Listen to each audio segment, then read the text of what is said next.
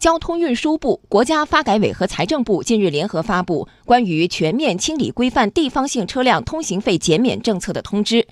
今年年底，全国高速公路取消省界收费站后，免收通行费的地方性车辆范围将有所改变，各地都不能出台地方性通行费减免政策。央广记者唐明报道。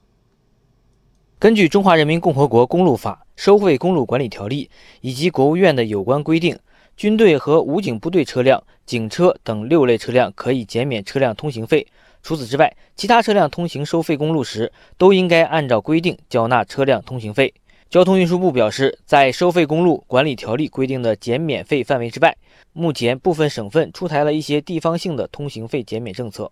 这些政策存在着违反《中华人民共和国反垄断法》关于不得设立歧视性收费项目等相关规定，妨碍全国统一市场和公平竞争。所谓地方性通行费减免政策，是指一些省份部分减免政策对本地车牌减免通行费，不对外地的车牌进行减免。交通运输部公路局路网管理处处长顾志峰表示，这一方面违反了相关的法律法规，另一方面在实践中，外地车需要停车接受人工查验，无法实现不停车快速通行，影响了跨省车辆的正常缴费。除过收费公路管理条例规定以及国务院另有规定外，各地不得出台。地方性的减免政策，呃，需要进行人工查验，呃，难以实现不停车收费，影响这个跨省车辆正常这个收费。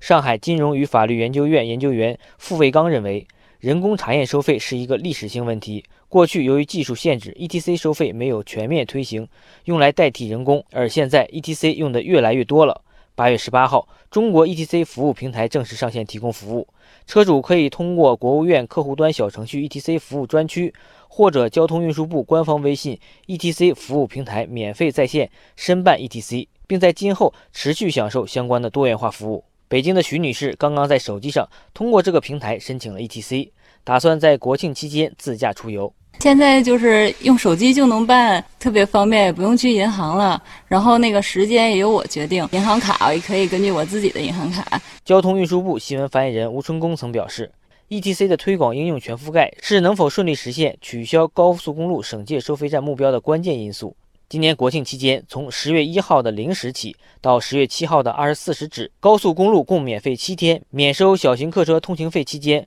各收费站对小型客车实行不发卡、抬杆放行，免费期间 ETC 车道正常使用，并对安装 ETC 车载设备的小型客车免收通行费。因此，建议 ETC 用户尽量使用 ETC 车道通行，避免制造收费站的拥堵。